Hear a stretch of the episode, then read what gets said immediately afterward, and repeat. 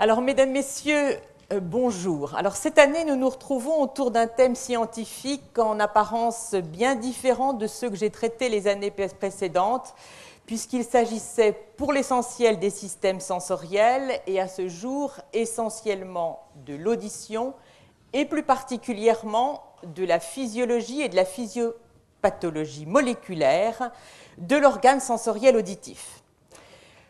Pourtant, vous ne tarderez pas à vous apercevoir du lien qui unit ce cours au précédent. Son titre, Le cil succès évolutif d'une alliance sensorimotrice. Le choix du thème de ce cours est motivé par la petite révolution scientifique qui a eu lieu au cours des dernières années sur la compréhension de la fonction de ce cil, une sorte d'organelle. Il était quasiment négligé dans les manuels de biologie où n'étaient discutées que ses fonctions motrices. Celle du flagelle, sorte de cils plus long et au mouvement différent de ceux des cils, par lequel le spermatozoïde se propulse. Les cils, des cellules multiciliées que vous allez voir, que vous voyez ici. Alors, au niveau de l'oviducte, les cils également de l'épithélium bronchique, ces cils qui balaient le mucus au niveau de l'épithélium bronchique et qui, au niveau de l'oviducte, assurent la progression de l'ovocyte chez les mammifères au niveau de la trompe et de l'ampoule jusqu'à l'entrée de l'isthme où il y a fécondation. On avait cependant noté la présence de cils dans une diversité de cellules sensorielles. Tout d'abord, au niveau des neurones sensoriels olfactifs, dont vous voyez ici l'extrémité telle qu'elle se présente dans la cavité nasale, avec cet ensemble de cils dont on sait aujourd'hui qu'ils portent les récepteurs aux molécules olfactantes. Les photorécepteurs, les cônes et les bâtonnets portent aussi un cil, mais qui est strictement intracellulaire.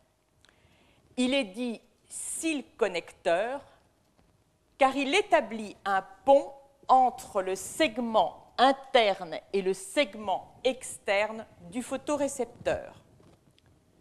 Enfin, les cellules sensorielles de l'oreille interne, dans sa partie auditive, la cochlée chez les mammifères, portent un cil qui a reçu le nom de kinocilium. Ce kinocilium est présent durant tout le développement de la touffe ciliaire, qui est cet ensemble de microvillosités rigides solidarisées au sein desquelles s'effectue la transduction mécanique auditive, et ce kinocilium va disparaître lorsque la touffe ciliaire a atteint sa pleine maturation.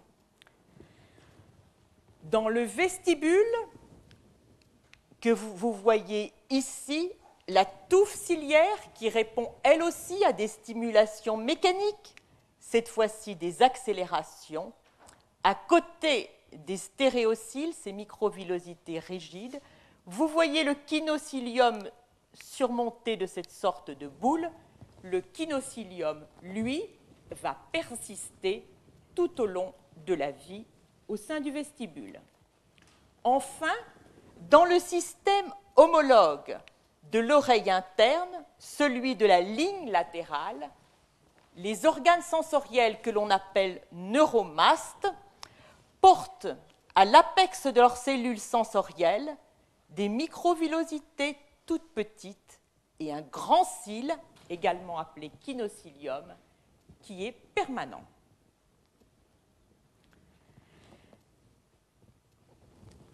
ce qui avait échappé, c'est le fait que toutes les cellules, semble-t-il, à l'exception des cellules circulantes, lorsqu'elles sont dans la phase G0 du cycle cellulaire, portent un cil dit primaire. J'y reviendrai.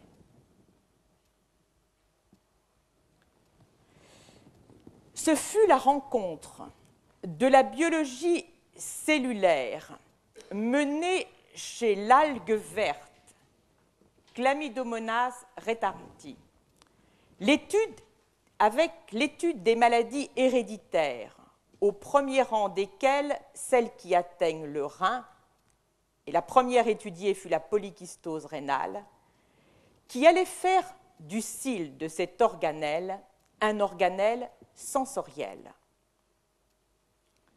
Donc de moteur, il est devenu également sensoriel.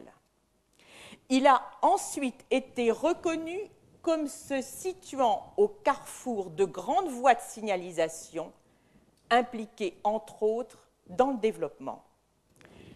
Quantité de récepteurs dont vous voyez ici la liste ont été mis en évidence à la surface du cil. Récepteurs à des composants de la matrice extracellulaire, récepteurs à des neurotransmetteurs, récepteurs à des stéroïdes, de sorte que ce cil revêt aujourd'hui l'aspect d'un intégrateur de signaux environnementaux de nature très diverse, mécaniques, chimiques, voire photoniques, ainsi que des signaux intracellulaires. Censeur et transducteur se pose la question de l'intégration de ces fonctions avec les fonctions motrices de ce cil lorsqu'il en exprime. Se pose aussi le problème des effecteurs de ces transducteurs qui se dessinent comme multiples processus développementaux, processus métaboliques et autres. Alors nous allons progresser à travers les divers aspects et le premier cours va mettre en place le cil, sa place dans l'évolution, sa morphologie, certains de ses constituants majeurs, nous y reviendrons également ultérieurement, son mode de construction, puis je discuterai des maladies qui sont en rapport avec l'atteinte primaire du cil et qui porte sur la construction de ce cil. Le second cours sera consacré au cil moteur et à nouveau aux pathologies associées. Le troisième sera consacré aux fonctions sensorielles et aux pathologies associées.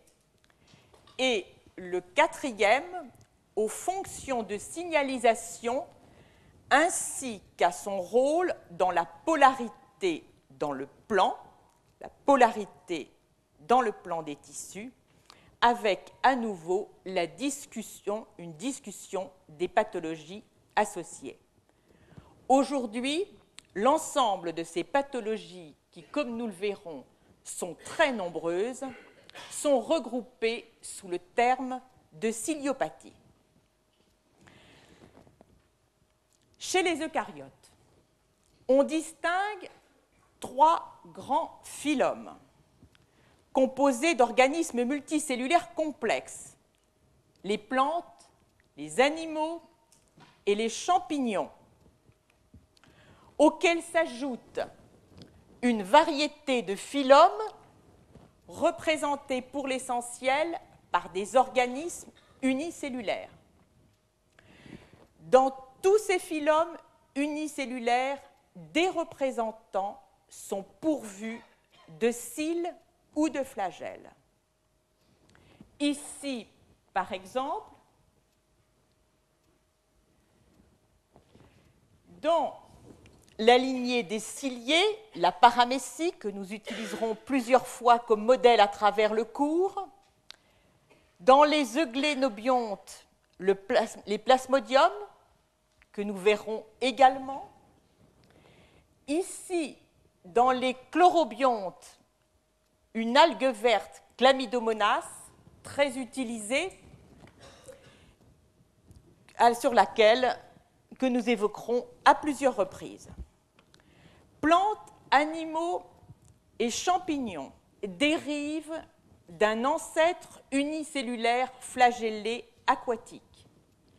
Quant aux champignons, la génomique a abouti à un reclassement des diverses espèces les unes par rapport aux autres, donc grâce au séquençage des génomes partiels ou totaux, selon. Et sur cet arbre phylogénétique publié récemment, sont indiquées les, les espèces ciliées ou flagellées par ce petit sigle. On voit que le flagelle ou les cils sont bien présents dans la plupart des espèces de champignons anciennes.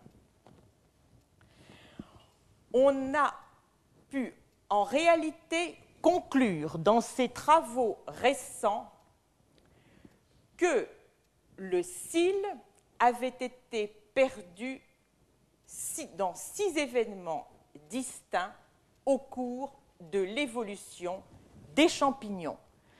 Vous le voyez ici, par exemple, donc ici on entre au niveau des champignons, où celle-ci porte un cil ou un flagelle, et celle-là non. Même chose ici, même chose ici avec ces autres espèces.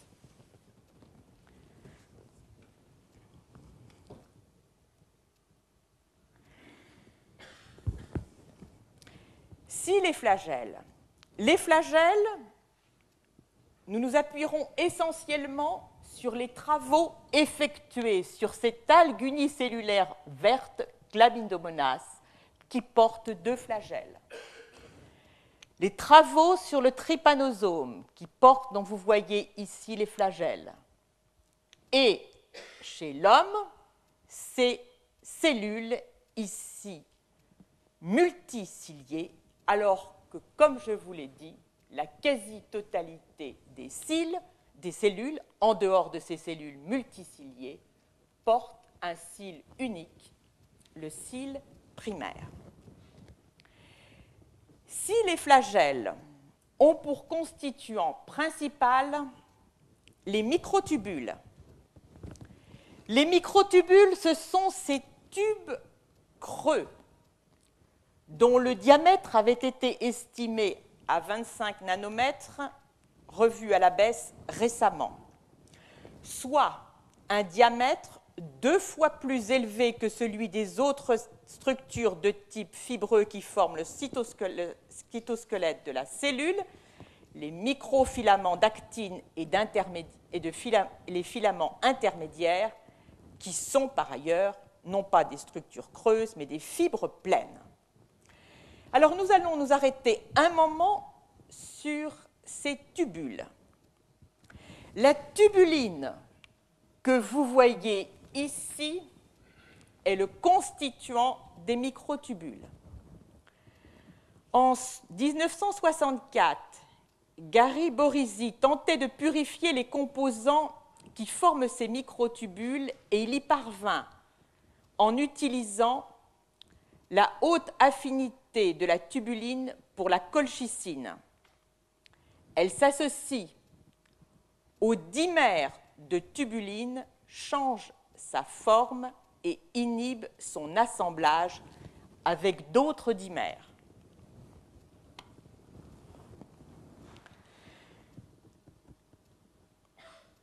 Comme l'actine, c'est une protéine globulaire dont le diamètre est d'environ 4 nanomètres. La tubuline est un hétérodimère formé de deux sous-unités alpha et bêta dont l'enchaînement va former les protofilaments de tubuline qui sont donc des polymères non covalents composé d'hétérodimères d'alpha et de bêta-tubuline. À côté du dimère, il y a le protofilament et les protofilaments vont s'associer latéralement pour former un tubule creux. Les microtubules, à travers le règne vivant, sont formés de 10 à 15 protofilaments, le plus souvent 13. Mais on trouve, par exemple, des tubules formés de 15 protofilaments dans les neurones sensoriels de nématodes si elegans qui répondent à des stimulations chimiques et mécaniques et que je serai amené à commenter ultérieurement. On peut voir le tubule comme un feuillet ici de 13 protofilaments fermé au niveau d'une discontinuité avec une torsion de l'ensemble qui provoque un décalage entre le premier protofilament et le dernier qui est de trois monomères de tubuline. L'assemblage tête-queue de ces hétérodimères d'alpha et de bêta tubuline en protofilament linéaire confère une polarité intrinsèque aux microtubules.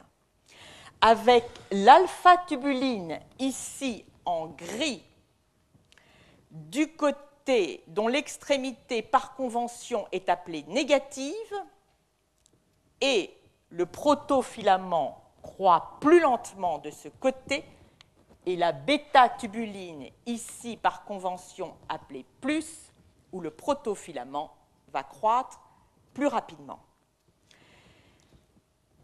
En réalité, obtenir la polymérisation in vitro de la tubuline par ajout d'hétérodimères s'est révélé particulièrement difficile, ou en tout cas assez difficile, parce que les hypothèses qui avaient été formulées pour rechercher cette polymérisation in vitro se fondaient sur des analogies qu'on croyait exister avec l'actine et sa polymérisation.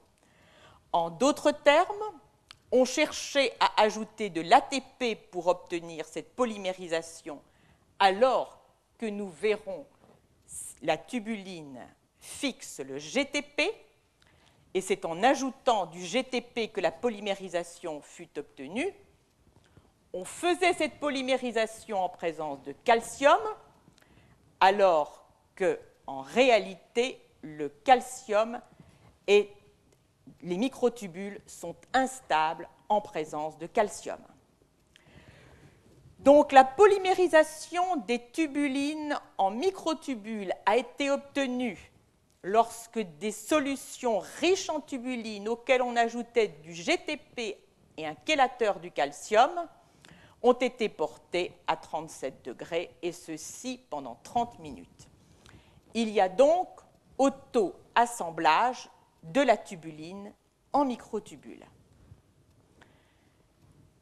Chaque dimère de tubuline en solution porte deux molécules de GTP.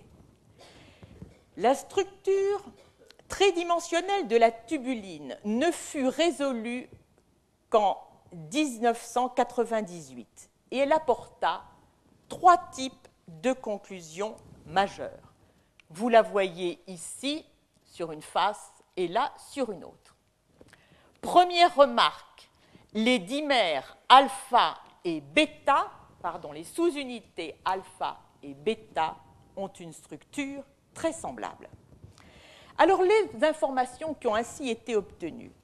La première, la tubuline ressemble aux petites protéines G et tout particulièrement aux petites protéines G de la superfamille RAS. Ces protéines lient le GTP et ont une activité intrinsèque GPasique. Lors de du changement du GTP en GDP s'opère un changement conformationnel de la protéine qui se traduit par un changement d'affinité pour un certain nombre de protéines cibles. Donc, la tubuline a la structure d'une protéine race avec deux sous-unités alpha et bêta très semblables. La tubuline a une activité GTP-asique et elle subit lors de cette activité GTP-asique un changement conformationnel. Le deuxième aspect qu'allait révéler cette structure tridimensionnelle, c'est que deux molécules sont bien liées à la tubuline, deux molécules de GTP, dont l'une est enfouie à l'interface entre l'alpha et la bêta-tubuline. Cette molécule de GTP ne sera pas hydrolysée alors que l'autre, qui se situe à l'extrémité de la sous-unité bêta au bout de plus, va entrer en contact avec l'extrémité de la sous-unité alpha qui vient s'ajouter, ce qui induit l'hydrolyse du GTP. La structure allait donc expliquer pourquoi un seul des GTP est hydrolysé celui qui est associé à la sous-unité bêta au bout plus. Plus, la structure de la tubuline allait révéler une parenté de structure, cette fois-ci avec une protéine bactérienne, FTSZ, une protéine qui forme la paroi du septum lors de la division bactérienne.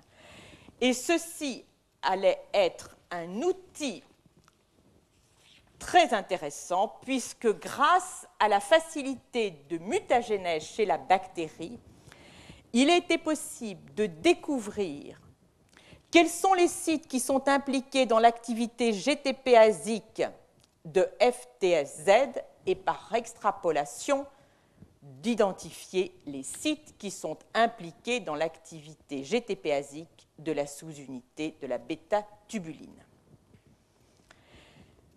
Les tubules se forment et ils s'associent ou peuvent rester seuls.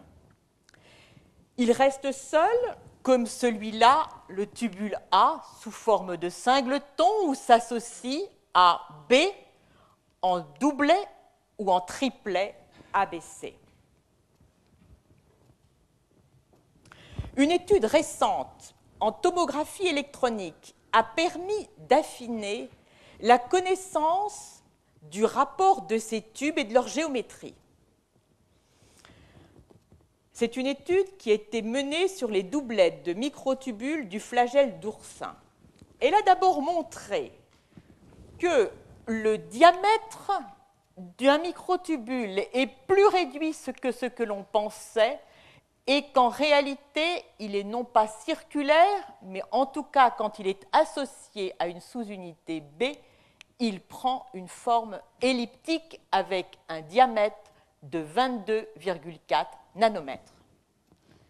Ces deux tubules ont en commun trois microfilaments et la sous-unité, le tubule B, a lui une forme un peu différente qui s'apparente en réalité à la forme que prennent les microtubules lorsqu'ils ont 15 protofilaments avec un diamètre de 25,8 nanomètres.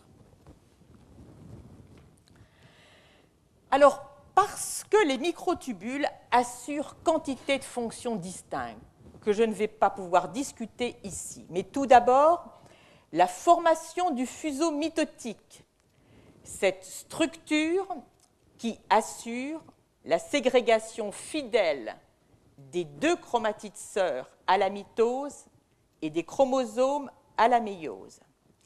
Parce qu'ils assurent aussi un rôle de transport dans la cellule, comme par exemple au niveau des axones des neurones, le long desquels migrent protéines, organelles et vésicules d'une extrémité à l'autre de la cellule, on a tenté de corréler cette diversité de fonctions à une diversité moléculaire. De fait, il existe d'autres isoformes de tubuline que les formes alpha et bêta qui existent, elles, chez tous les autres, tous les eucaryotes, les tubulines gamma, delta, epsilon, zeta et n. Les diverses tubulines diffèrent principalement par leur extrémité C-terminale. Surtout, il existe un grand nombre de modifications post-traductionnelles que l'on peut, pour certaines, rapprocher de propriétés biophysiques. Alors il est temps que j'en vienne à la structure du cil lui-même. Alors ceci est extrait d'un ouvrage de Christian de Duve qui montre trois des régions du cil que l'on divise actuellement soit en trois parties, soit en quatre parties. Et je vais m'appuyer ici sur des descriptions assez anciennes, 1972, 1988, et en particulier celle du groupe de Daniel Sandoz, ici à Ivry. Ce groupe a principalement étudié les cellules multiciliées de l'oviduc de poulet et de caille qui ont non seulement un grand nombre de cils pour certaines, mais aussi des microvillosités. À la base de ce cil, le corps basal, cinétosome en français, kinétosome en anglais. Ici. Puis une partie intermédiaire, dite de transition ou coup, que l'on ne voit pas dans certains cils. Ensuite, l'axonème, donc dans la région extracellulaire du cil, ici la membrane plasmique, toute cette région-là est intracellulaire. L'axonème, puis la région terminale du cil, qui n'est pas dessinée ici, sur laquelle je vais revenir. D'un bout à l'autre, la structure est composée de tubules organisés selon une symétrie 9.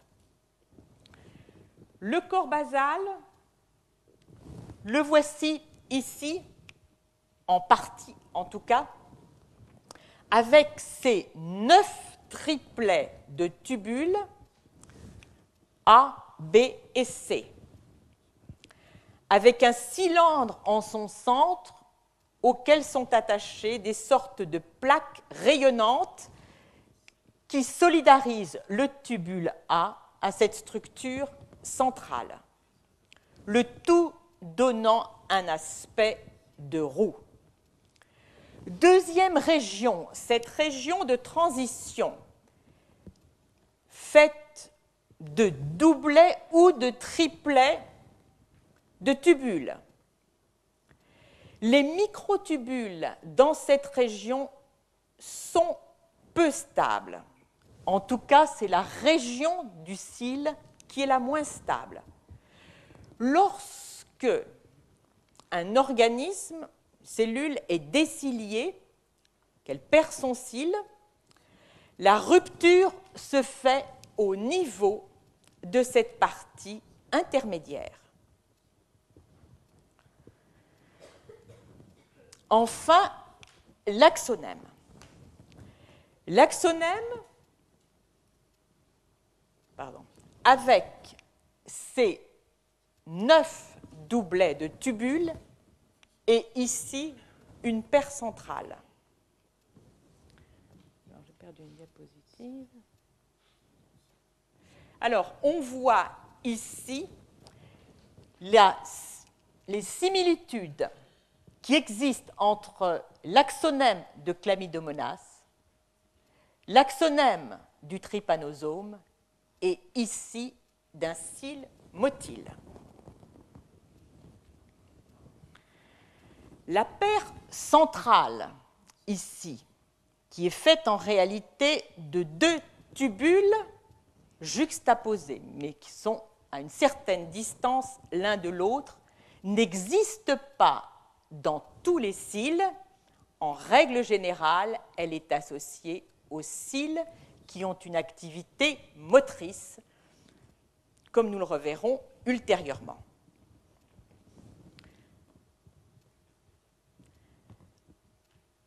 Alors, pour illustrer cet aspect de motilité, j'espérais, mais ce n'est pas certain. Voilà, est-ce que vous voyez ici ce cil qui bat? On est ici dans une structure qui existe très précocement dans l'embryon, que l'on appelle le nœud de Hansen, et dont nous verrons dans les cours ultérieurement qu'elle loge un certain nombre de cellules dont le cil est animé de mouvements, nous verrons l'importance de ces mouvements pour l'établissement de la symétrie droite-gauche du corps. A l'inverse, ici, un axonème dépourvu de la paire de microtubules centraux. Il s'agit d'un schéma au niveau du cil connecteur du photorécepteur qui se situe donc au sein de la cellule.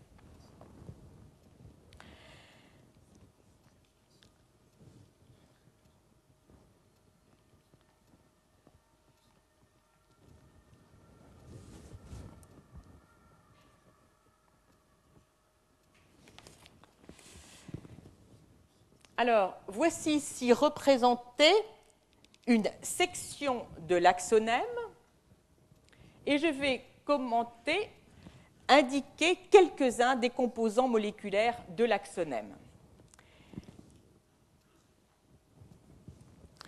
Alors, aujourd'hui, on en connaît un très grand nombre. Je me contenterai de commenter quelques-uns aujourd'hui. Vous reconnaissez ici les neuf doublet et la paire centrale de tubules. En violet et en bleu, les bras de dinéine dits externes et internes, dont nous verrons le rôle dans la motilité. Ces bras, ne vous y trompez pas, sont en réalité des structures moléculaires complexes. Les bras externes sont identiques pour chacun des doublets, associés comme les bras internes au tubule A, et identiques de la base à l'apex du flagelle ou du cil.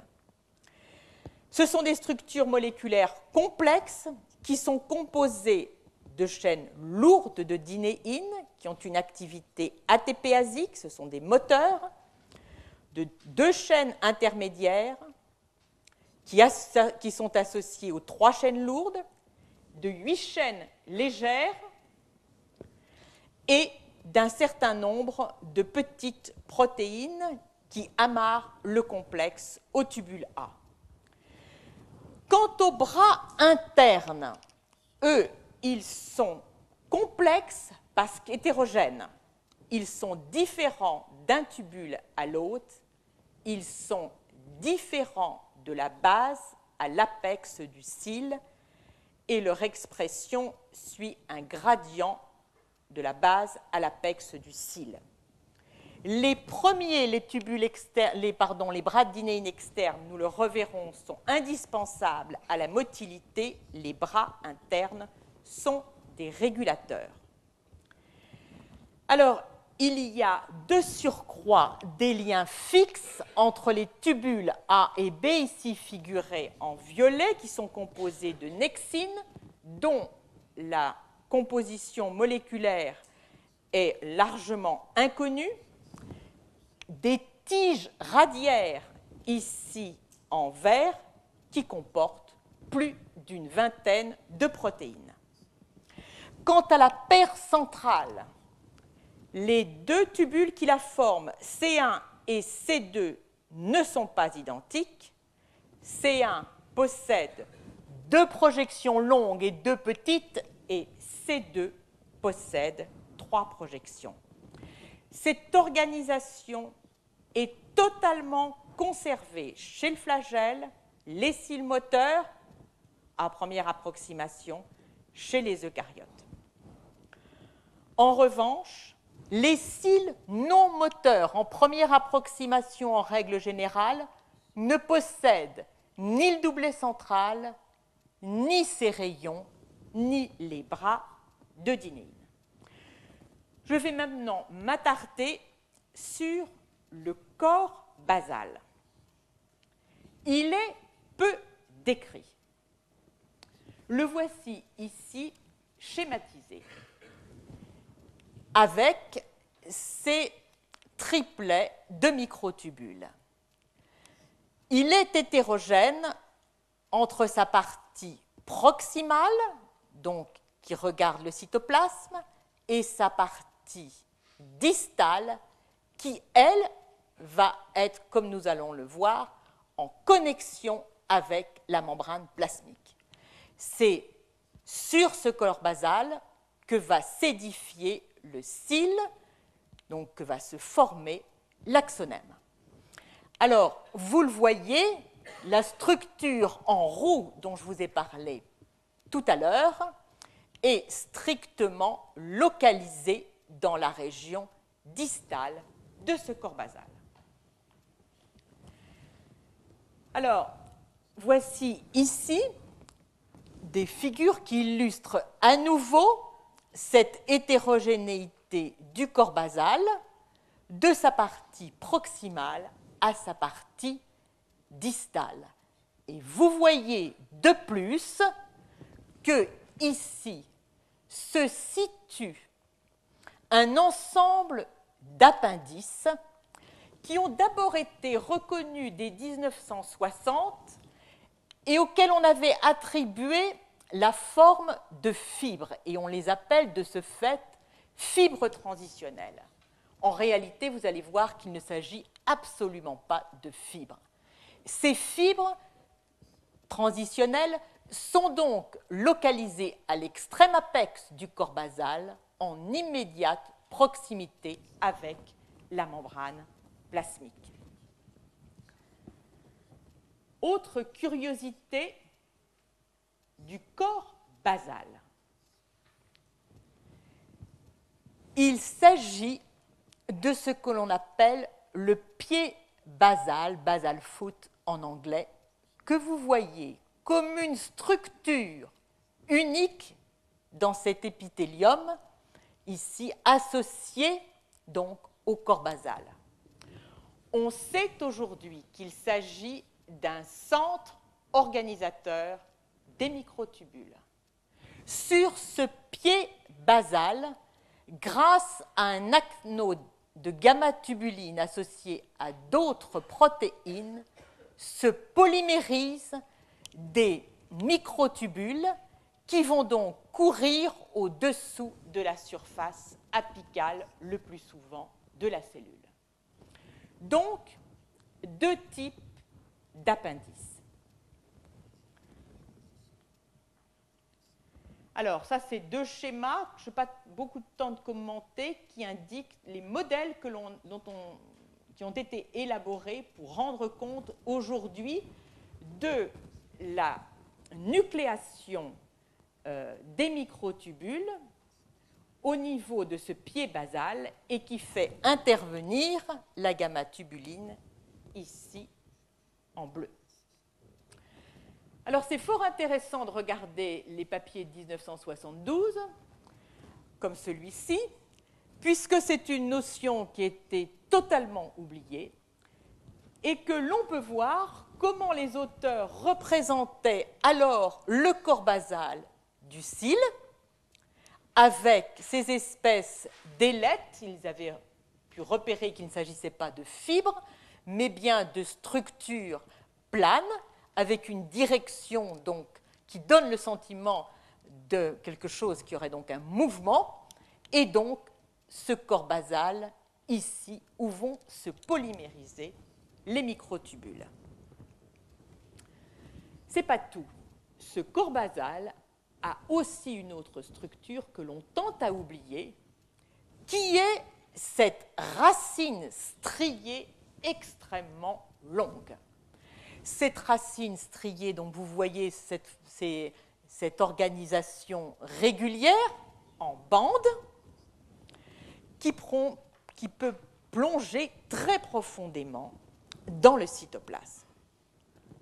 Le rôle de cette dernière est totalement inconnu.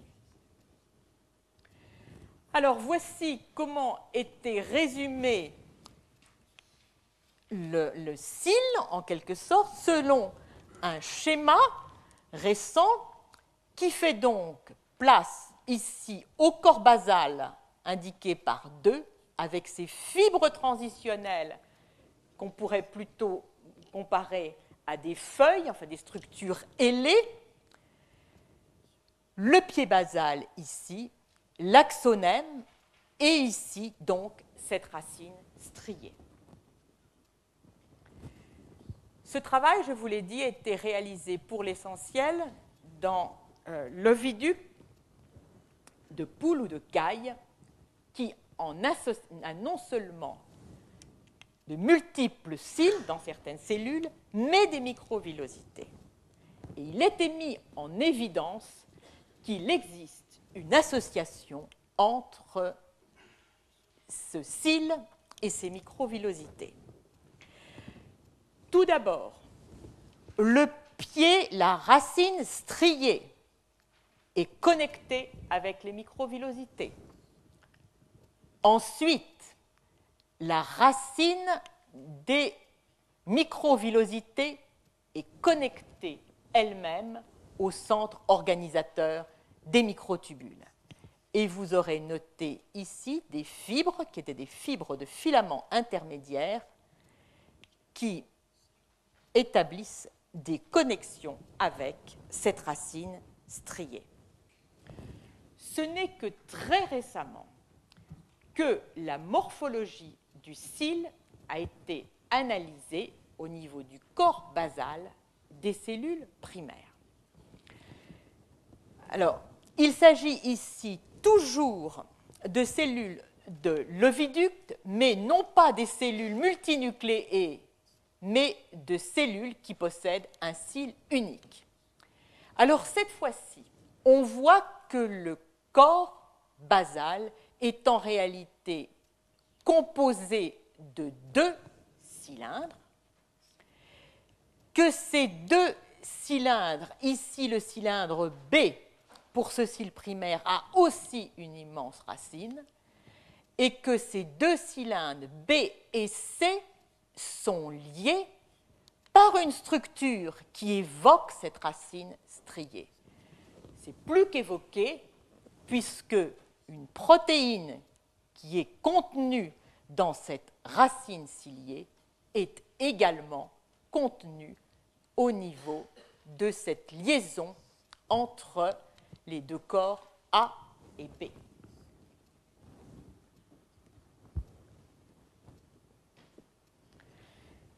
Alors voici ce que le schéma auquel ces auteurs ont pu aboutir. Ici, le corps basal avec en perpendiculaire ce que nous verrons être un centriole. Les deux structures sont en réalité des centrioles. Pour l'un d'eux, une grande racine striée, pour l'autre, une plus courte, et entre les deux, une structure striée, donc de composition moléculaire voisine. Ici, le pied basal, et ce qui n'est pas figuré ici, ce sont les fibres transitionnelles qui donc amarrent le corps basal à la membrane plasmique. Alors ces deux structures perpendiculaires dont j'ai évité de prononcer le nom jusqu'à présent sont deux centrioles. Alors que le corps basal a été, donc du cil, a été très peu étudié, en revanche, ces deux centrioles, lorsqu'ils sont associés au centrosome ou au fuseau ont retenu depuis longtemps l'attention. Alors, vous voyez ici ces deux centrioles au sein d'une cellule et vous reconnaissez les deux centrioles que nous avons vus tout à l'heure. Un centriole donc, que l'on appellera désormais père ou mère, père en anglais, mère en français, qui était donc, ah qui est donc, qui possède ici à son extrémité complètement apicale ces fibres transitionnelles. Ici, c'est une structure dont on sait qu'elle n'est pas la structure de polymérisation, de nucléation pardon, des microtubules, mais d'ancrage.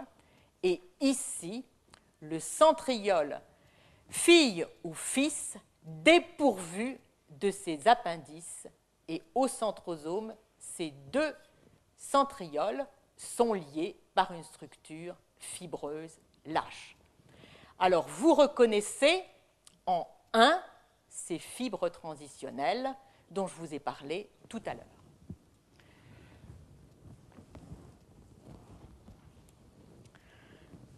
Alors, celui-là est appelé père, c'est sur le père que s'édifie donc le cil.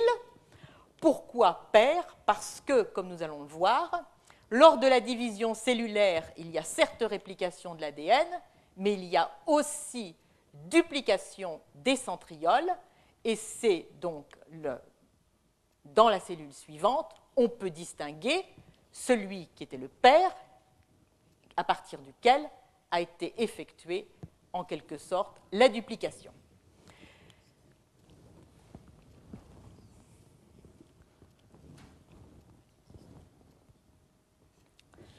Alors on a donc deux centrioles, un qui sont donc en paire, liés au centrosome, liés au fuseau métotique et liés au corps basal. Ce sont les mêmes structures et dans tous les cas, elles portent, elles sont entourées d'un matériel péricentriolaire. On ne sait pas précisément Comment s'effectue la duplication des centrioles lors de la division cellulaire. C'est un sujet auquel s'intéressent plusieurs groupes avec des papiers récents, des papiers qui décrivent une structure intermédiaire chez le nématode si élégant sur laquelle s'édifierait le centriole fille, mais quoi qu'il en soit, on sait que lors de la division cellulaire, il doit y avoir duplication des centrioles. Alors les voici ici, ces centrioles au centrosome de la cellule et au sommet du fuseau mitotique. Alors, ce que l'on peut dire, donc, c'est qu'il y a couplage entre la réplication de l'ADN et la duplication des centrioles. Alors ici, la phase S du cycle cellulaire, caractéristique par la duplication de l'ADN, c'est à cette phase que les deux centrioles vont se dupliquer. Puis ensuite de ça, ils vont s'associer à la membrane nucléaire et organiser le fuseau mitotique. Donc, en parallèle, il y aura division lors de la mitose répartition du matériel génétique, chromatide sœur ou chromosome homologue, avec répartition dans chacune des cellules filles des deux centrosomes. Alors, dans ce schéma, où situer le cil? À quel moment la cellule va-t-elle utiliser ses centrioles pour fabriquer un cil? Alors, il y a dans la salle des experts donc je, qui travaille euh, depuis longtemps sur ces problèmes, je dirais d'un mot que on ne sait pas vraiment aujourd'hui comment placer la formation du cil dans ce cycle cellulaire. Quoi qu'il en soit, le cil se forme à la sortie de la mitose dans la phase G0. Mais est-ce que la formation du cil passe par une étape antérieure dans laquelle ces deux, ces vont être adressés au centrosome, puis ensuite de ça remonter dans la région apicale pour former un cil, on ne le sait pas encore. Alors, quoi qu'il en soit, le résultat est le suivant. Voici une cellule en G0. Vous voyez le cil qu'elle pousse. Et ceci est donc une caractéristique très générale. Alors, j'avais l'intention de discuter une autre source d'hétérogénéité dans les microtubules et dans les tubules en général, qui sont les modifications post-traductionnelles. Alors, je vais être très rapide pour pouvoir me consacrer à d'autres aspects. Quand il existe une variété de modifications post-traductionnelles des tubulines, toutes ces modifications post-traductionnelles, à l'exception de l'acétylation des acétylations que vous voyez ici, ce sont des modifications de l'extrémité C-terminale des tubulines. Alors l'acétylation des acétylations, donc comme je viens de vous le dire, elle prend place dans la région N-terminale, il s'agit donc d'une acétylation qui implique, qui se situe uniquement sur les alpha-tubulines et donc qui implique acétylase et désacétylation, des acétylases, euh, et euh, dont, euh, en fait, cette acétylation qui a lieu sur la lysine présente la curiosité suivante le fait qu'elle implique des enzymes qui fonctionnent aussi dans les processus de désacétylation des histones. Autre modification, les polyglycylations qui, elles, surviennent donc sur l'extrémité C-terminale. Euh, il s'agit de l'ajout d'un grand nombre de glycines, aussi bien sur les tubulines alpha que bêta, qui viennent s'ajouter à des résidus glutamates. Et on trouve ces polyglycylations aussi bien sur le cil que sur le flagelle. Polyglutamylation, à nouveau sur alpha et bêta, il s'agit d'ajouter dans la région C-terminale où il existe des résidus glutamates un grand nombre de glutamates. Et donc vous remarquerez que la polyglutamylation, aussi bien que la polyglycylation, s'effectue sur des glutamates, et que dans une même molécule, on peut donc avoir, on peut avoir pardon, polyglycylation et polyglutamylation. La tyrosylation, c'est une modification très particulière qui a lieu sur les tubulines alpha qui peuvent perdre ou non leur tyrosine C-terminale. Enfin, les phosphorylations, contrairement à beaucoup d'autres situations, elles ont peu de rôle au niveau des microtubules, semble-t-il. Il existe également des processus de palmitoylation au niveau de la cystéine C-terminale de la sous-unité alpha. Polyglycylation et polyglutamylation sont essentielles à la formation de l'axonème. Alors maintenant, nous allons voir comment se forme le cil ou le flagelle. Tout d'abord, les deux tubules internes A et B vont donc se former à partir des deux tubules A et B du corps basal. Quant aux tubules centraux, quand ils existent, ils vont s'édifier à partir d'un anneau de gamma-tubuline.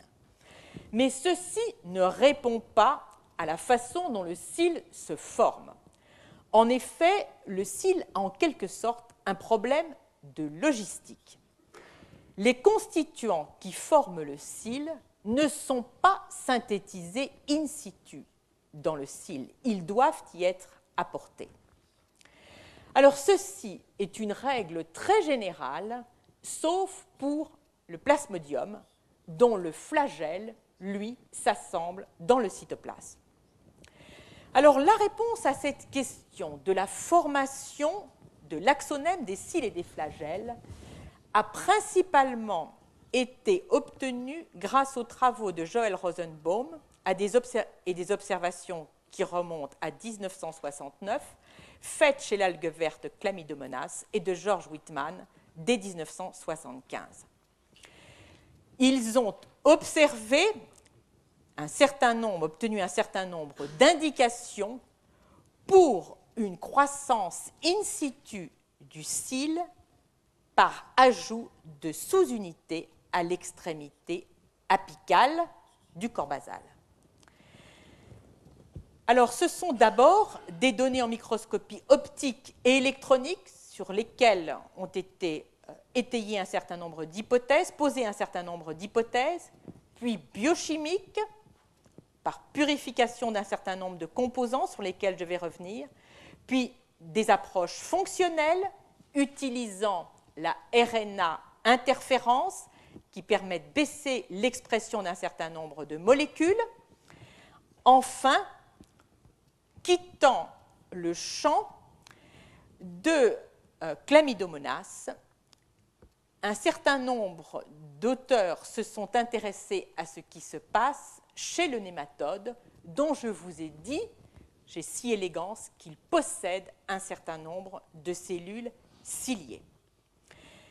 Alors, en 1993, la microscopie à contraste interférentiel permettait de mettre en évidence le déplacement de particules au sein du flagelle de Chlamydomonas. Et ceci n'est pas illustré ici, mais cette observation, ce qui est intéressant, c'est qu'elle était faite chez un mutant de chlamydomonas qui n'avait pas d'activité motrice, qui avait perdu son activité motrice. Par conséquent, ceci indiquait qu'il existe des particules qui se déplacent dans le flagelle indépendamment de l'activité motrice de ce flagelle et dès 1993 était donné à ce système le nom de transport intraflagellaire ou IFT. Alors ces particules, on les voyait voyager de la base à l'apex du flagelle dans un mouvement que l'on appellera antérograde à une vitesse de 2 microns par seconde. Donc c'est dire qu'elle parcourait le flagelle en quelques secondes et dans un mouvement inverse, rétrograde, à la vitesse de 3,5 microns par seconde. On a pu corréler la présence de ce mouvement de particules à l'existence de particules denses aux électrons que vous voyez ici dans le flagelle, à un niveau où la membrane flagellaire tente en fait à se coller à ces particules en formant une sorte d'invagination. C'est l'étude d'un mutant de chlamydomonas qui a permis d'élucider le rôle de ces particules IFT. Ce mutant a reçu le nom de Fladis. C'est un mutant thermosensible ce qui signifie que le phénotype en rapport avec la mutation Fladis ne s'exprime qu'à température restrictive. À température restrictive, chez ce mutant, le flagelle ne s'assemble pas. Lorsque l'algue, qui a poussé un flagelle normal à une température permissive, est maintenant portée à une température restrictive, le flagelle devenait plus court, il se résorbait. Le gène impliqué fut isolé en 1995 par Joël Rosenbaum. Il code pour une des trois sous-unités de la kinésine 2, qui est une kinésine hétérotrimérique. Kinésine hétérotrimérique dont on a pu montrer que elle est bien présente dans le flagelle. Alors, grâce à l'analyse de cette euh, kinésine hétérotrimérique. On sait aujourd'hui qu'elle est composée de deux chaînes lourdes de kinésine qui ont des homologues chez les mammifères, KIF3A et KIF3B, et d'une kinase. Dès lors, il a été formulé l'hypothèse que le système IFT est un système qui comporte des moteurs, moteurs pour le cheminement antérograde que sont les kinosines qui se déplacent vers le bout plus des microtubules, puis nous verrons moteur rétrograde, auxquels sont couplées ces grosses particules, particules IFT, et auxquelles sont couplés des cargos, donc qui, grâce à ce système, vont pouvoir se déplacer le long du cil. Alors, ces cargos, nous allons le voir, ce sont entre bien sûr les composants du cil, au premier rang desquels l'alpha et la bêta-tubuline. Trois ans après l'identification de la kinésine 2 comme impliquée dans ce transport antérograde des constituants du cil, était mis en évidence une dinéine, donc qui se dirige, elle, dans le sens rétrograde et qui est couplée aux IFT. Alors, on aboutit donc au schéma suivant. Ici, donc, les microtubules du flagelle, avec, dans le transport antérograde, cette kinésine hétérotrimérique associée à ces particules IFT, et un voyage retour avec les dinéines, une dinéine qui est non pas les dinéines dont je vous ai parlé qui forment les bras externes et les bras internes, mais ici une dinéine cytoplasmique, alors que la kinésine 2 dont je vous ai parlé est principalement, mais pas exclusivement, trouvée dans le flagelle.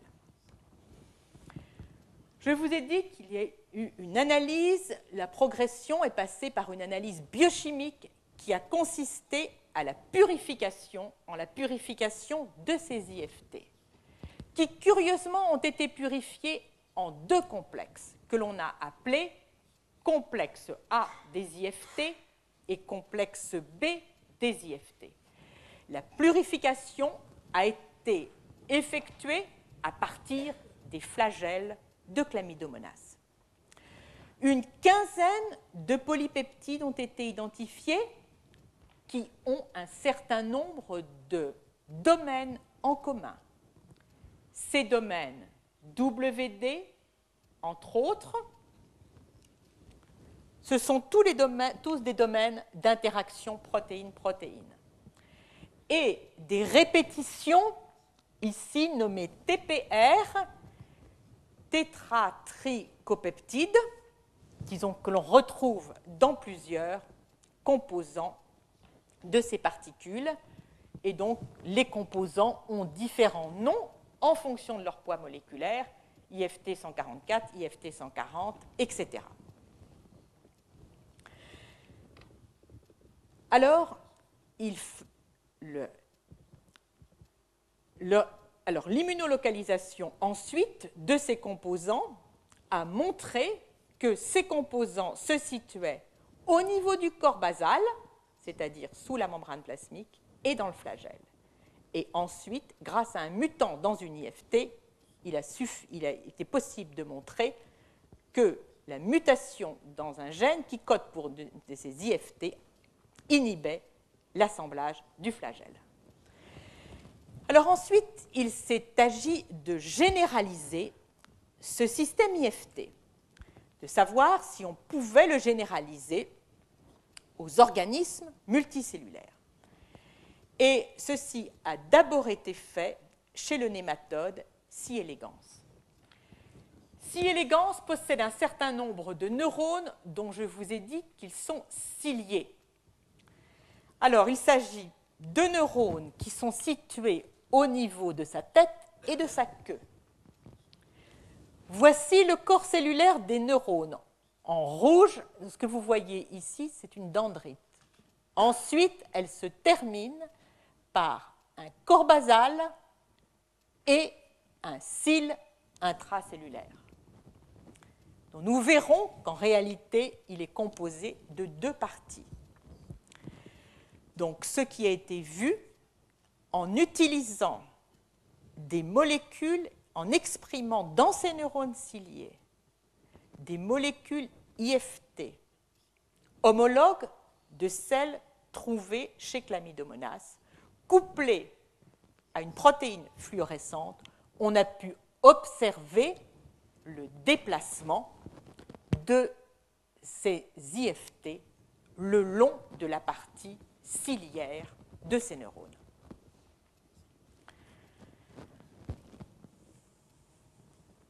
Les complexes impliqués sont les mêmes, l'aller par le complexe kinésine 2, le retour par les dinéines.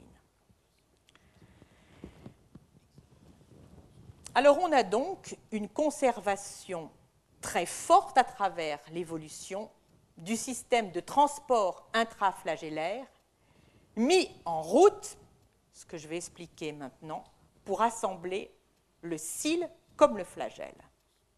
Une exception que j'ai mentionnée tout à l'heure, c'est le plasmodium dont le flagelle se forme en intracytoplasmique. Eh bien, qu'en est-il du système IFT Il est absent chez le plasmodium. Il n'y a pas nécessité de ce système IFT pour former le flagelle. Il est formé dans le cytoplasme par assemblage d'unités de dimères de tubuline et de protéines associées, puis exporté à la surface.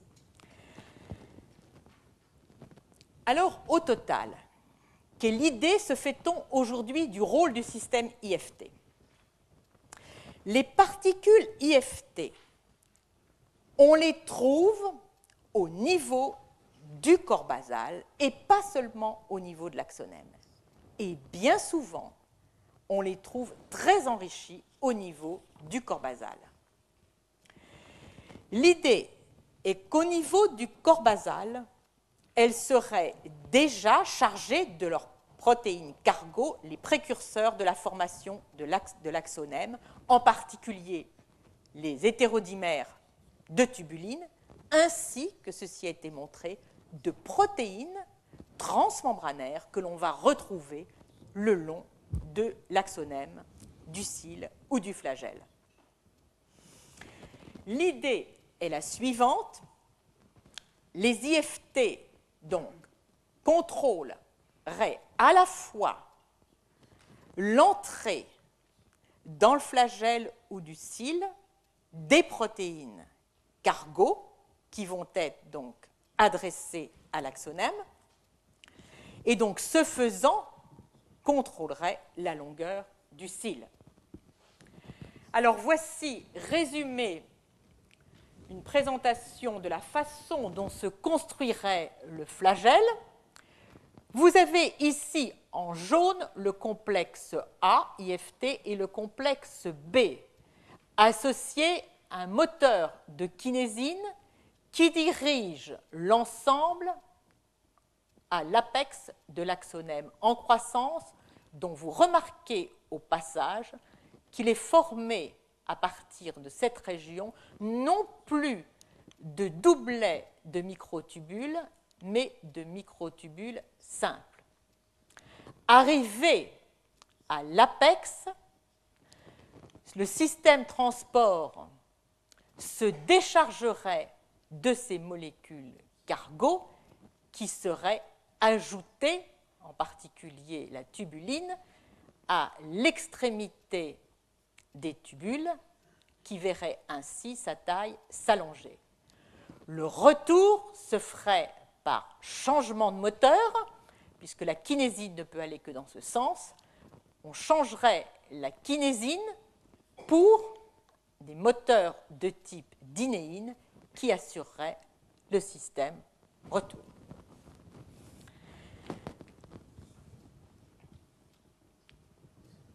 Alors, pour illustrer la façon dont l'on voit le rôle de ces fibres transitionnelles, qui sont tout, comme je vous l'ai dit, sauf des fibres, c'est-à-dire ces espèces de palettes d'ailes ajoutées, elles formeraient ici en vert une sorte de filtre. Là, le corps basal, là, l'axonème, les particules IFT devraient passer à travers ces espèces d'ailerons pour gagner l'axonème.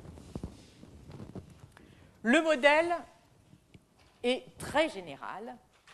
Il s'applique aussi aux photorécepteurs. Il a été montré que dans ce cil connecteur, ici, le passage des molécules qui sont synthétisées au niveau du réticulum endoplasmique et vont devoir, au niveau du segment interne, et vont devoir gagner les disques externes où s'effectue la phototransduction, l'ensemble du passage qui correspond à un trafic extrêmement intense, puisque on a estimé à 2000 molécules d'opsine le nombre des molécules d'opsine qui transitent par minute à travers le cil connecteur. Ce système de transport implique aussi le système IFT, comme on a pu le montrer par l'inactivation exclusivement dans les photorécepteurs de KIF3A. Alors maintenant, je vais évoquer les maladies ciliaires.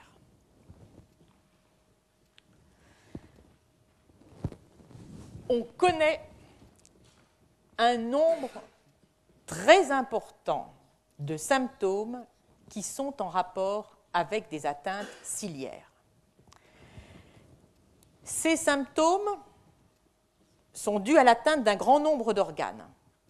Ce peut être des atteintes rétiniennes qui vont conduire à une cécité comme les rétinopathies pigmentaires, des atteintes rénales qui vont conduire à la formation par exemple de kystes comme dans la polykystose rénale, des encombrements bronchiques dans lesquels le mucus ne parvient pas à être éliminé des bronches, des infertilités masculines, des obésités. Et, très spectaculaire, ce que l'on appelle le situs inversus, dans lequel, au niveau du thorax, l'ensemble des viscères sont inversés. Le cœur et la rate, au lieu d'être à gauche, sont à droite et le foie est à gauche. Alors maintenant, si on s'interroge sur la probabilité, lorsque l'on rencontre un de ces signes, qu'il s'agisse d'une atteinte ciliaire, par exemple, tel patient a une rétinopathie pigmentaire, s'agit-il ou non d'une atteinte ciliaire? Quelle est la probabilité? Alors, on peut ranger par ordre décroissant la probabilité que les manifestations cliniques observées soient en rapport avec une atteinte ciliaire. Et ceci vous surprendra sans doute, mais la probabilité la plus élevée appartient à des anomalies cérébrales que l'on range sous le terme de malformation d'Andy Walker. C'est la meilleure signature, si je puis dire en quelque sorte, d'une atteinte ciliaire. Elle associe hydrocéphalie, c'est-à-dire un excès de liquide céphalorachidien, qui peut être donc ce liquide que l'on trouve dans les cavités internes des centres nerveux, les ventricules et le canal épandymère, et également dans l'espace méningé. Cette hydrocéphalie est soit due à un obstacle, soit due à des problèmes d'excès de production de liquide céphalorachidien ou de mauvaise résorption. Cette malformation associe également des, agénésies d'une partie du cervelet et un kyste situé au niveau de l'hémisphère cérébelleux. Il s'agit de, défauts d'organogénèse qui ont lieu entre la septième et la huitième semaine de vie embryonnaire chez l'homme. La deuxième malformation la plus souvent associée lorsqu'elle existe à une ciliopathie est ce que l'on appelle l'agénésie du corps calleux. Le corps calleux, c'est un faisceau d'axones, donc de substances blanches, qui se situe entre les deux hémisphères, faisceau d'axones qui, qui connecte les deux hémisphères, aussi bien des lobes frontaux, temporaux, pariétaux qu'occipitaux.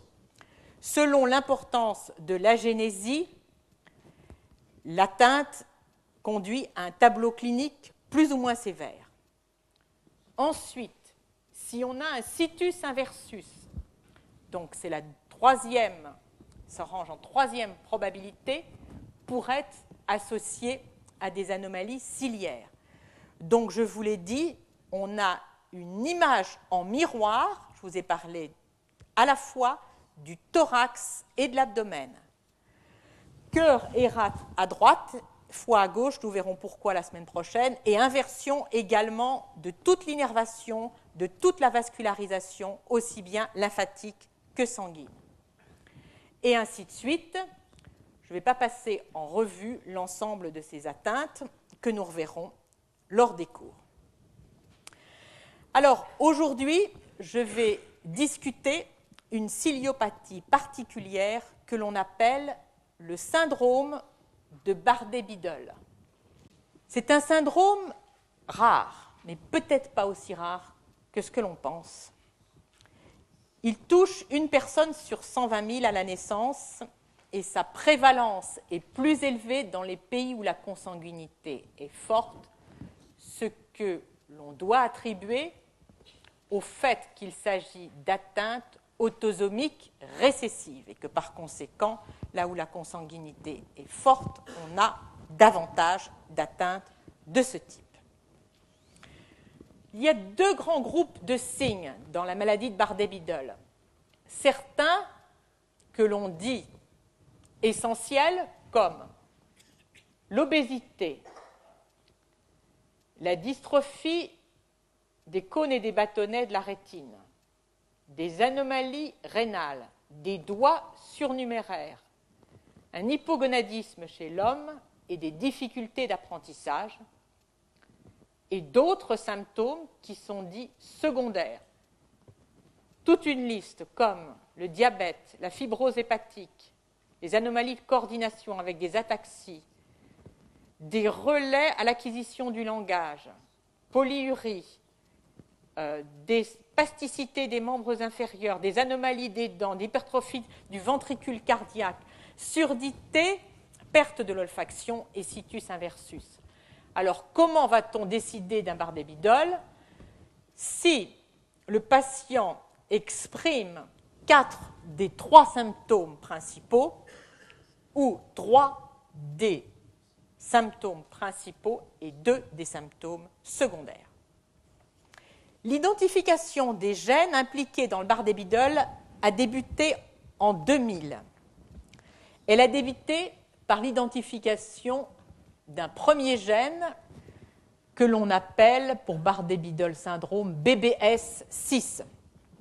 En réalité, ce gène était déjà connu pour être responsable du syndrome de Makusick-Kaufmann, qui s'exprime par un certain nombre d'anomalies communes avec le Bardet-Biddle, plus d'autres, et des mutations particulières dans ce gène conduisent à un tableau de type Bardet-Biddle.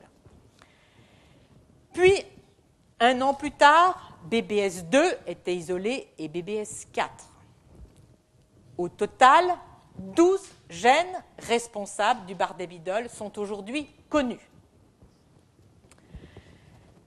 Alors, nous allons voir maintenant comment la connaissance fondamentale dont je viens de parler a contribué à l'isolement de ces gènes et comment, en retour, l'identification de ces gènes contribue à la connaissance fondamentale, en particulier sur les aspects de transport dans le cil dont je viens de parler. Alors, la recherche d'un gène responsable de maladies de façon classique consiste à étudier un certain nombre de familles atteintes de la maladie et à procéder à ce que l'on appelle une analyse de ségrégation génétique, une analyse génétique qui va conduire à l'identification d'une région génomique commune chez tous les patients et absente chez les personnes de la famille qui sont non atteintes ou présentes à l'état hétérozygote chez les familles non atteintes. Et dans cette région identifiée, on recherche ensuite le gène responsable de la maladie.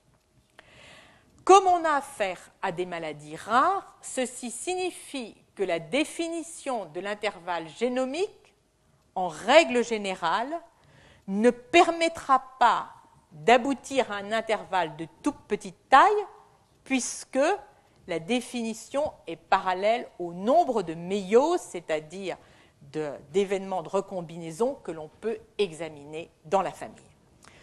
Donc la difficulté pour identifier ces gènes responsables de maladies rares, c'est que bien souvent, on va en quelque sorte aboutir à la définition d'une région chromosomique large qui contient donc un très grand nombre de gènes candidats. Il va falloir être capable de décider quel est le gène qui est véritablement responsable de la maladie.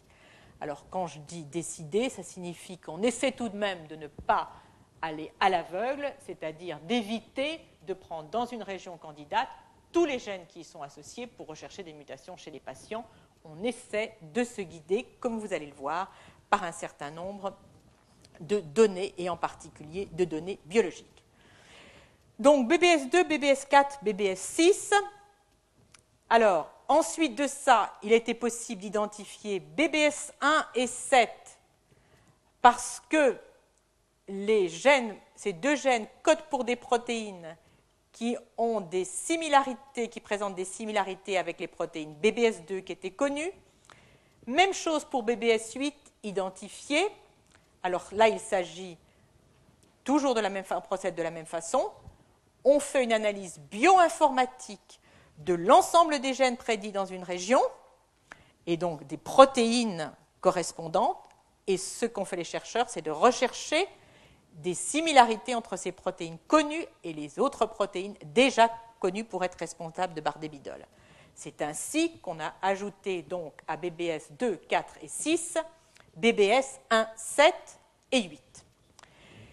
Puis vinrent BBS 3, 5 et 9. Alors là, on a commencé à faire, en prendre en considération dans la démarche de recherche des gènes le fait que l'on savait que le bardébidol est une ciliopathie. Alors, comment s'est-on appuyé sur les données antérieurement connues? L'analyse des gènes, des génomes de l'algue verte Chlamydomonas de l'homme et de la plante Arabidopsis a permis d'identifier un certain nombre de gènes qui sont exprimés dans les deux organismes ciliés ici que sont Chlamydomonas et l'homme et pas dans l'organisme non cilié qu'est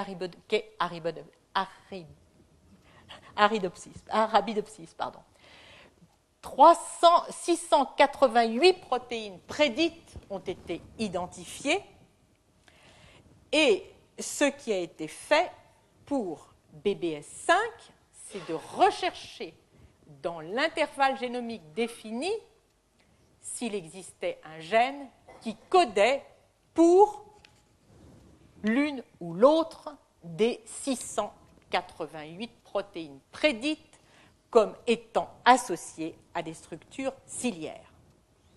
C'est ainsi que ce gène a été identifié et de surcroît, la validation de l'implication de ce gène a reçu une preuve en quelque sorte fonctionnelle par le fait que ce gène, donc qui possède un homologue chez Chlamydomonas, on a pu observer que comme beaucoup d'autres gènes qui expriment des protéines qui sont présentes dans le cil, il est surexprimé après perte du flagelle, lorsqu'on provoque la perte du flagelle.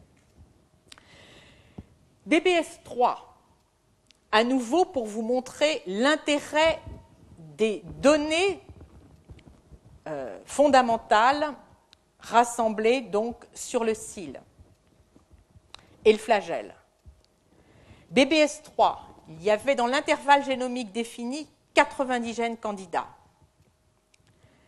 Ce qui a été fait, c'est de regarder si, d'une part, ces gènes avaient des homologues chez le nématode C. elegans, c'était le cas d'un certain nombre, puis de regarder dans le génome de C. elegans si ces gènes possédaient dans leur promoteur une boîte que l'on appelle boîte X et qui est associée strictement à l'expression de gènes dans les neurones ciliés.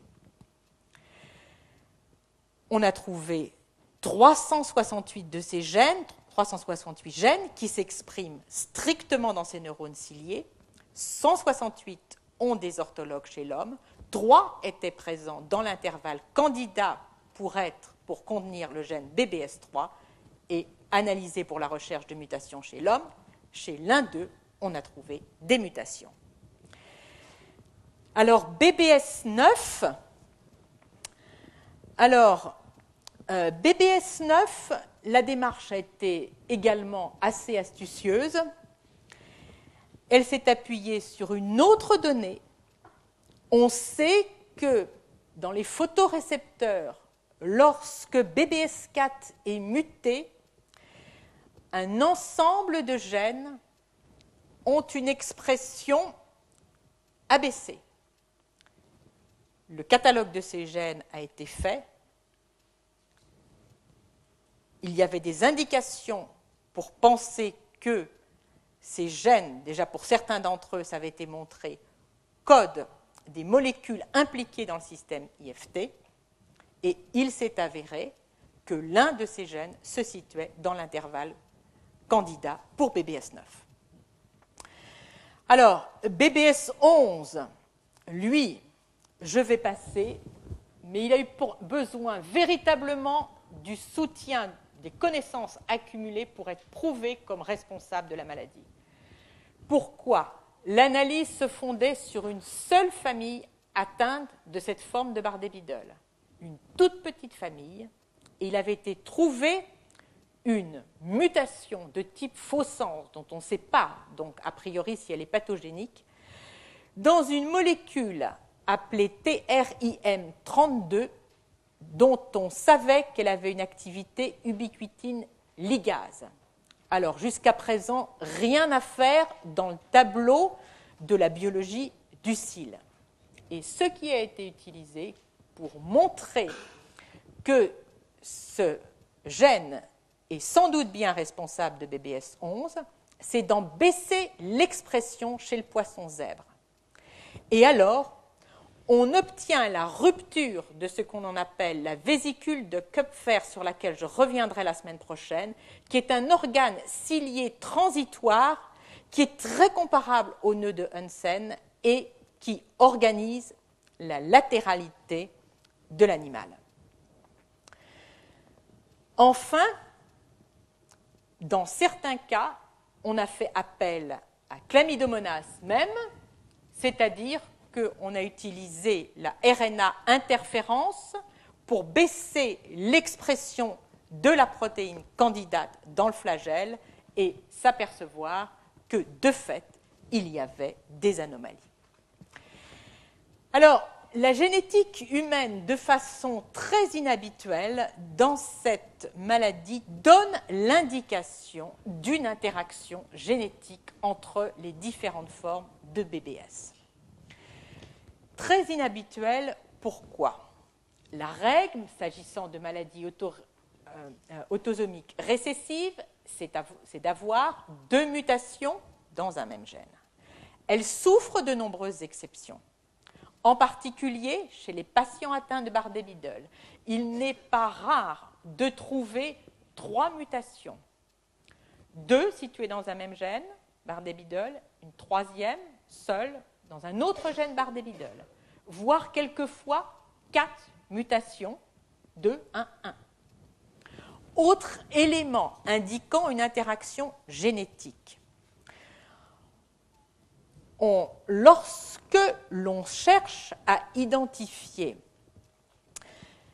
des gènes qui pourraient contrôler l'expression de gènes de maladie, on procède à une sorte d'analyse complète du génome et on va comparer le phénotype des patients avec l'analyse de leur génome.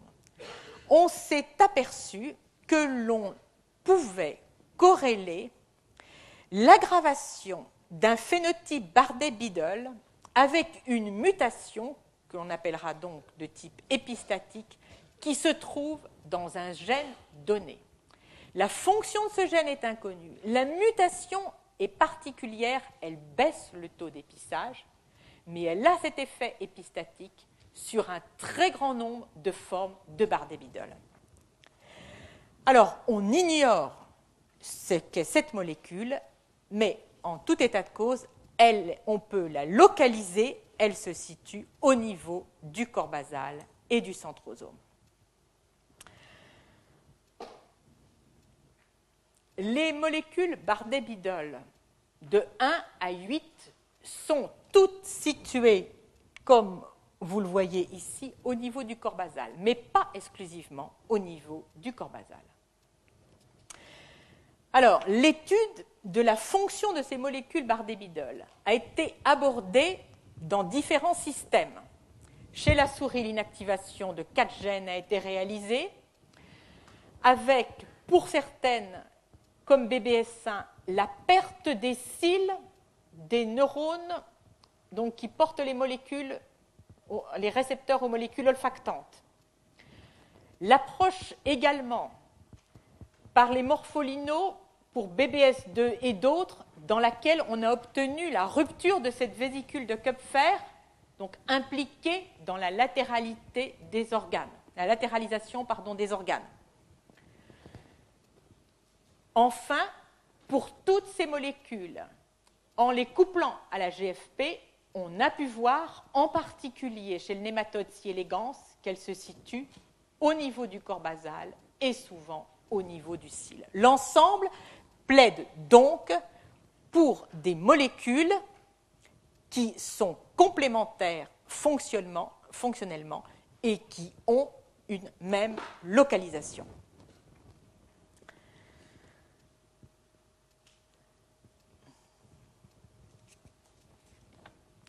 Alors, je vais maintenant parler en quelques mots de BBS 6, 10 et 12.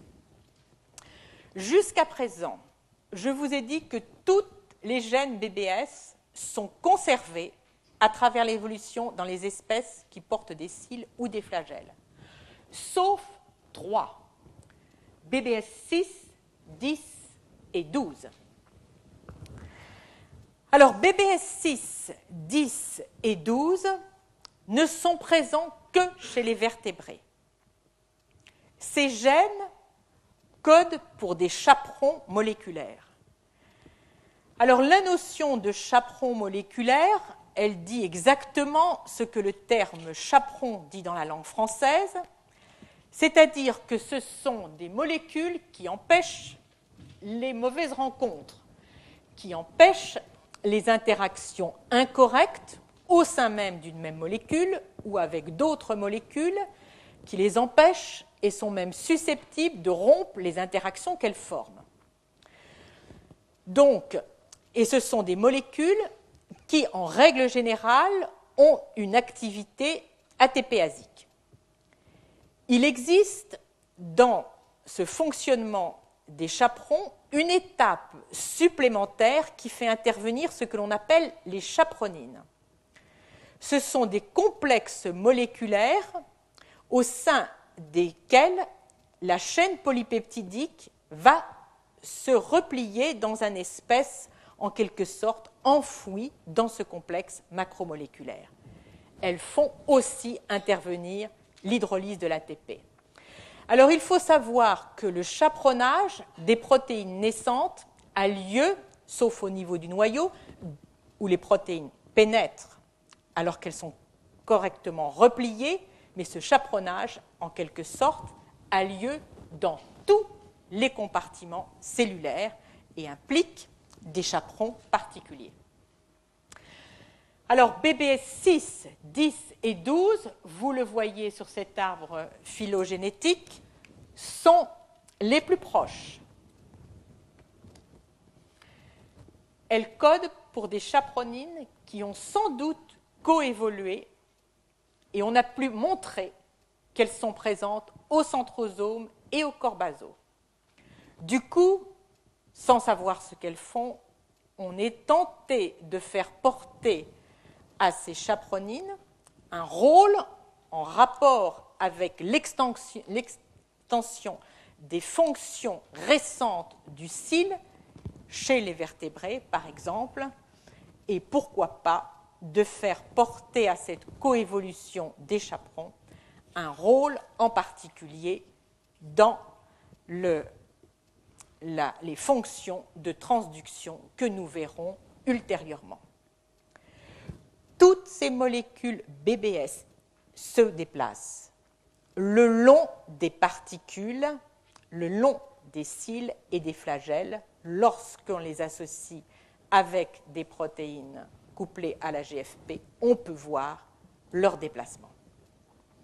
Alors pour terminer, parce que le rôle de ces protéines est peu connu, sauf de BBS7, BBS8, je vais dire en un mot ce que l'on sait du rôle de BBS7 et BBS8 non sans avoir souligné à propos de ces chaperons moléculaires, vous voyez ici de l'homme au nématode les homologies de séquences, les identités de séquences qui existent pour l'ensemble des BBS, des protéines BBS, et vous voyez que BBS 6, 10 et 12, elles ont un comportement très différent. Non seulement elles n'existent que chez les vertébrés, mais elles divergent extrêmement rapidement au cours de l'évolution. Alors BBS 7 et BBS 8 ont été étudiés principalement chez C. pour lequel il existe des mutants dans ces deux gènes. Alors on s'est d'abord aperçu, en couplant la kinésine 2 hétérotrimérique à la GFP que chez les deux mutants BBS7 et BBS8, on avait une migration de cette kinésine dans le premier segment du cil, qu'on appelle segment moyen, qui porte les deux doublets de microtubules, mais qu'au-delà, dans l'extrémité terminale, cette vitesse était plus faible que normalement. Et il y avait même une tendance à l'accumulation de cette kinésine 2 qui était plus marquée pour une autre kinésine, la kinésine 3, qui se trouve également au niveau du cil et dont on sait qu'elle est indispensable pour assurer dans ces neurones ciliaires le transport des particules IFT au-delà du segment moyen dans le segment distal. Donc, la kinésine 2 avait une vitesse réduite dans le segment moyen, quant à la kinésine 3, elle s'accumulait dans le segment moyen et dans le segment distal. Donc, ce que l'on observe en présence de mutations dans BBS7 et BBS8, c'est le fait que le mouvement des deux kinésines n'est plus coordonné. D'où l'idée que BBS7 et BBS8 coordonnent le mouvement des deux kinésines. On pouvait montrer par d'autres expériences que je n'ai pas le temps de détailler que BBS7 et BBS8 s'associent aux IFT du complexe A et IFT du complexe B. D'où le schéma que je recommenterai en début de cours la prochaine fois, parce que je n'ai maintenant plus le temps, dans lequel on fait jouer aux protéines BBS7 et BBS8 le rôle de connecteur des deux complexes IFT, IFTA, IFTB qui viennent unir la kinésine 2 avec ici cette autre kinésine qui est défectueuse dans le mutant OSM3. Donc ceci jusque le long des doublets de microtubules, puis on pouvait montrer que le BBS7 comme BBS8 sont indispensables au passage qui ne porte que sur cette kinésine dans l'extrémité distale du cil, ils assurent là aussi la cohésion entre les particules A et B. Alors, je vais devoir terminer parce que je vous ai, je suis désolée, j'ai été plus longue que prévu. Euh, la question qui se pose maintenant est la suivante.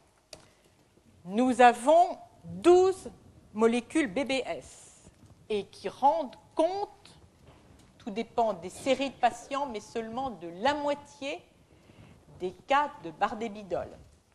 Donc bien d'autres gènes restent à découvrir.